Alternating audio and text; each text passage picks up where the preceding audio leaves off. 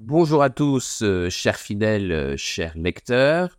Je vous présente aujourd'hui le dossier 33 à apparaître dans la rubrique euh, dossier téléchargeable du courrier des stratèges le dimanche 19 novembre. Dossier un peu nouveau après les quelques-uns que nous avons consacrés aux émergents, à l'Inde, à la Chine et aux autres futurs partenaires.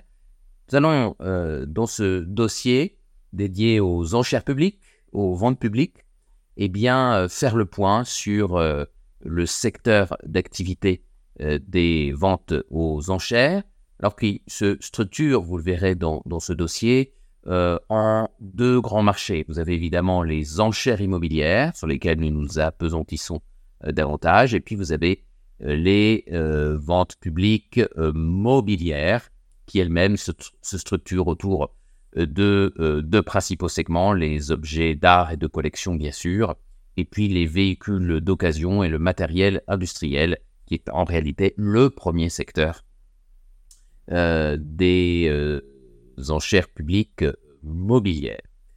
Donc, voilà, je dirais le, tableau, le tableau brossé. Et puis évidemment, nous essayons de recoller, si vous voulez, cette présentation avec les objectifs que nous nous donnons à la fois chez et compagnie et euh, au courrier des stratèges de euh, d'aider, de vous aider euh, dans la, prise d'indépendance au niveau de votre patrimoine. C'est pour ça que après une première partie un peu macroéconomique, si vous voulez, sur les, fondamentaux du secteur, qui se porte très bien d'ailleurs, eh bien, nous resserrons la focale sur les enchères immobilières en vous présentant d'abord les quatre grands types d'enchères via lesquels vous pouvez vous procurer un bien immobilier. Donc on revient sur la thématique de l'immobilier, mais par la porte d'entrée euh, des enchères. Vous savez qu'il y a des ventes notariales, euh, ce qu'on appelle la vente à la bougie ou à la chandelle. il y a des ventes domaniales, c'est l'État qui cède un certain nombre, certains éléments de, son patrimoine, ou des successions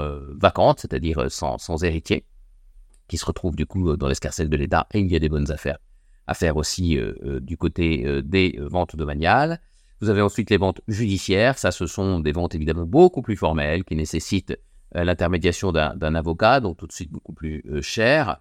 Mais il faut reconnaître qu'à la barre, on peut aussi faire euh, de, bonnes affaires. Et puis vous avez, et vous en êtes peut-être plus familier, les ventes interactives, donc via évidemment des plateformes Internet. Et puis dans une dernière partie, eh bien, nous vous présentons des exemples de bonnes affaires à réaliser, que ce soit au niveau des ventes mobilières ou principalement des ventes immobilières, en, euh, vous, donnant, si vous voulez, des exemples pour chacune, euh, chacun de ces types euh, de ventes que je viens de citer. en cher public, y a-t-il encore des bons plans? Dossier numéro 33 à retrouver dans la boutique dossier téléchargeable du courrier des stratèges le dimanche 19 novembre. Merci de votre fidélité. Il reste encore un ou deux dossiers, deux probablement d'ici la fin de l'année 2023 puis nous vous euh, ferons, comme l'an passé, un, euh, hors-série euh, de synthèse de l'ensemble des, je ne sais plus combien, de la vingtaine de dossiers qui sont tous parus en 2023. À très vite. Merci.